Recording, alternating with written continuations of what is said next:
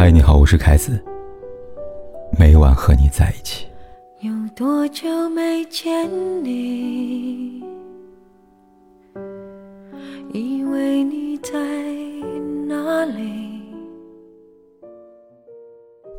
龙应台说过，有一种寂寞，身边添一个可谈的人，一条知心的狗，或许就可以消解。有一种寂寞，茫茫天地之间，渔舟一芥的无边无际无着落，人只能各自孤独面对素颜修行。说的正是踏入四十岁以后，面临婚姻困境的中年人。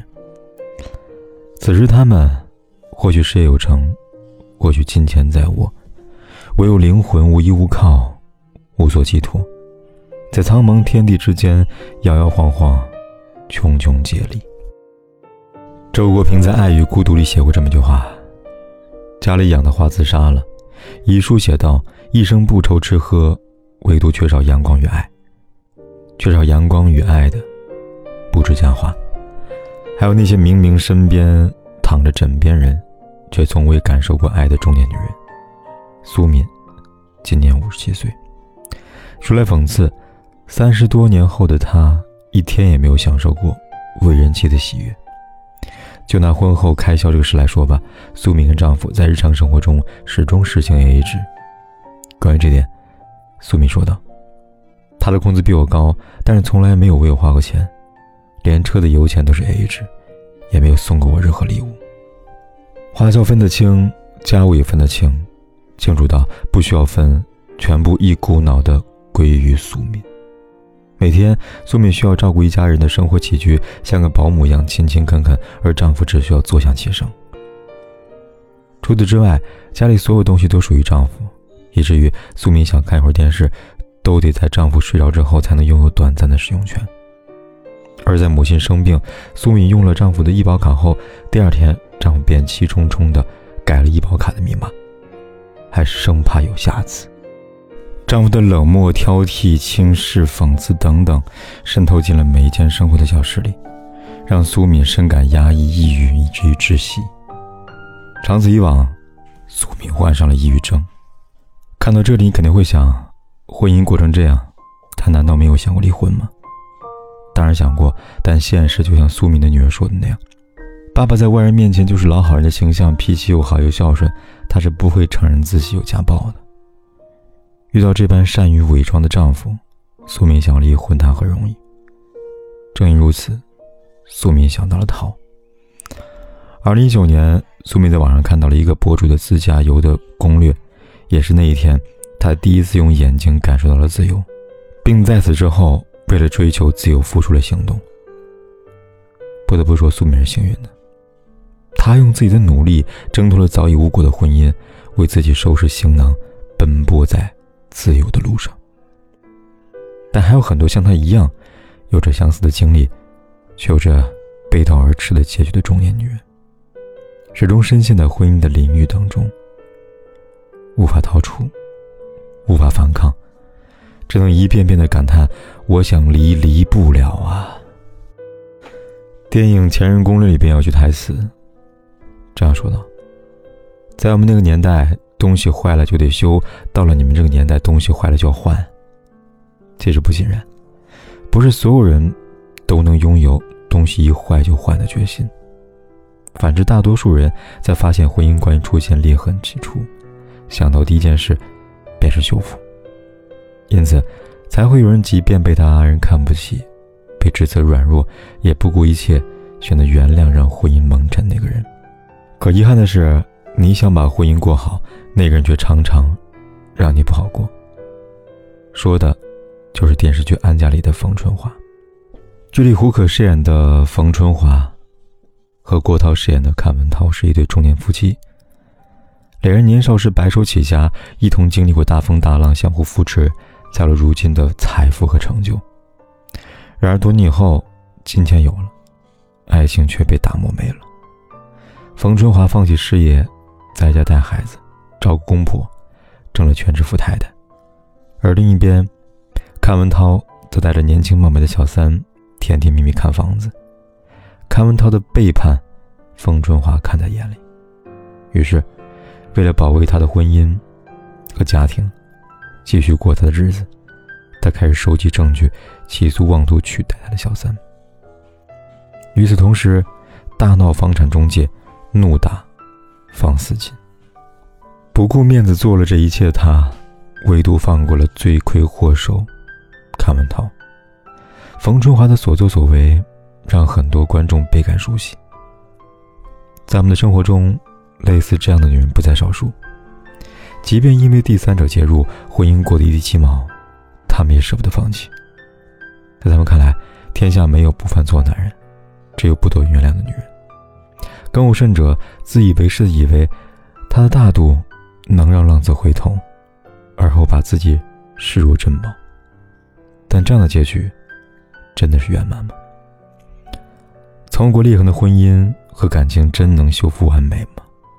只能说破镜重圆的少，婚姻自欺欺人的多呀。离婚离不了，日子过不好，如此不太好的中年婚姻，想要得到救赎，唯有自渡。比如河南写诗农妇韩世梅。前面说到五十七岁的苏敏。自驾追逐自由。今年五十一岁的韩世梅通过写诗寻找自我。一九九二年，韩世梅嫁给丈夫，从这之后，她的人生不属于自己，只属于家庭。怀了孩子，直到生产前一天，仍在家忙活。丈夫家条件差，外债一笔又一笔，儿子肺部有问题，工作告急，结婚花光了积蓄，为了丈夫生了儿女，再次借钱交罚款。生活的艰辛重重压着韩世梅，她渴望有人懂她的苦，她也渴望与他人交流。很显然，木讷、智力有缺陷，连说话都说不清楚的丈夫无法满足她的欲望。在韩世梅眼中，丈夫是一堵墙，也是一棵树，唯独不是可以谈心的人。和树生活在一起不知多苦，和墙生活在一起不知多痛。没人能体会我一生的心情，欲哭无泪，欲言无词。于是把话写成诗，让懂得他的人细读。二零二零年四月，韩世梅开始在网上写诗。她的诗没有那么多华丽的辞藻，矫揉造作，只有朴实无华，且句句真心，像一把泥土，深深的埋在品味过的人心里。就这样，韩世梅出名了，但她的丈夫就开始慌了。他害怕韩世梅离开自己，有的时候，韩世梅想去女儿房间睡觉，丈夫都会害怕她不告而别，守着她直到半夜，直到她肯回房。丈夫的担心不无道理，因为就连韩世梅的子女，都曾鼓励韩世梅离婚。但在韩世梅看来，婚姻早已不只是束缚。我只写诗。不会走的。这个家需要我，这个家需要他，事业需要他。韩世明用他的人生经历告诉我们：人一旦有了为之坚守的东西，前路便慢慢清晰了起来。怎么走，也不会迷路。余秀华在《人到中年》里这么写道：“能够思念的人越来越少，我渐渐原谅了人间的薄凉。”如果回到过去，我确定会把爱过的人再爱一遍，把疼痛过了再疼一遍。可惜没有如果。我们能做的，只有珍惜当下。所以，即便人到中年，你也有再次开始的权利，而不是把自己余下的宝贵时光用来惋惜过往。如泰戈尔所说：“当你错过太阳而哭泣。”你也将错过繁星，我的朋友。愿你和骄阳正好，也愿你有繁星点点。你有没有过这样一种感觉？第一次来到了某一个地方，那里什么都和曾经不一样，但却有一种熟悉的清香。你有没有过这样一种错觉？风里的味道让？思绪淡了结，只要呼吸着空气，闭上眼，突然间回到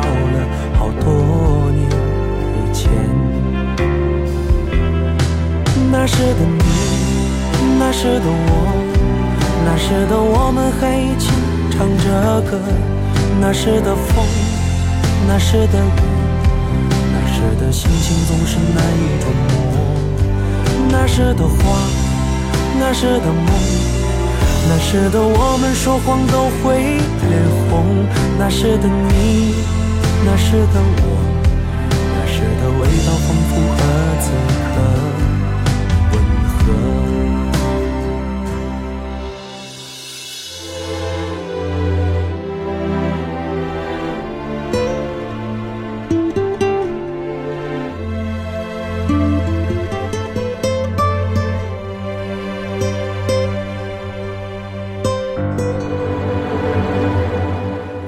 那时的你，那时的我，那时的我们还一起唱着歌。那时的风，那时的雨，那时的心情总是难以捉摸。那时的花，那时的梦，那时的我们说谎都会脸红。那时的你，那时的我，那时的味道仿佛和此刻。那时的你，那时的我，那时的味道仿佛和此刻。不管天有多黑，夜有多晚。我都在这里等着，跟你说一声晚安。